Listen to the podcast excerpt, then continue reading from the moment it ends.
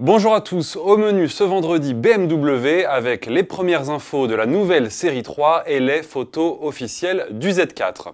Nous ferons également le point sur les modèles les plus vendus en France depuis le début de l'année.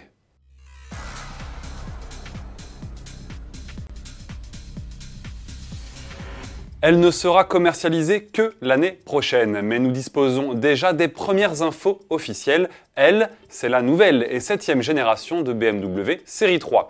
Toujours camouflée, la familiale allemande se montre sur le circuit du Nürburgring. Le constructeur a confié que la perte de poids atteindra au maximum 55 kg.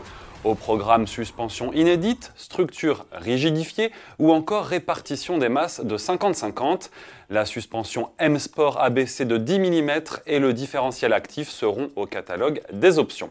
Sous le capot, BMW annonce tout simplement le plus puissant 4 cylindres essence jamais installé dans une BMW de série.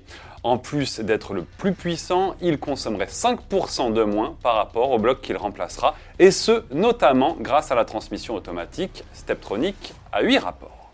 L'actualité est riche en ce mois d'août pour la marque munichoise qui a vu son nouveau Z4 fuiter sur la toile. Il s'agit ici de photos officielles.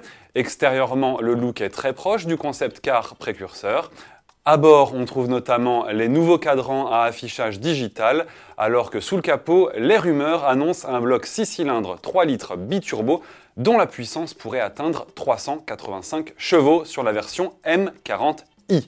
Présentation de ce nouveau Roadster Z4 le 23 août prochain à l'occasion du concours d'élégance de Pebble Beach. Passons maintenant aux meilleures ventes françaises depuis le début de l'année. Sans grande surprise, c'est toujours l'intouchable Renault Clio qui tient la corde. Sur les 7 premiers mois de 2018, la citadine aux losanges s'est écoulée à près de 78 000 exemplaires. Le podium est complété par deux modèles Peugeot, la 208, toujours bien placée, et le SUV 3008. Il est rare de voir un modèle de ce gabarit et à ce niveau de prix dans le top 3.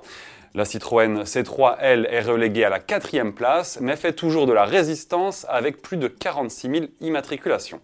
Viennent ensuite le Renault Capture, la Dacia Sandero, seule étrangère du top 10 des meilleures ventes, et le Peugeot 2008. Je vous laisse découvrir l'intégralité de ce top 10.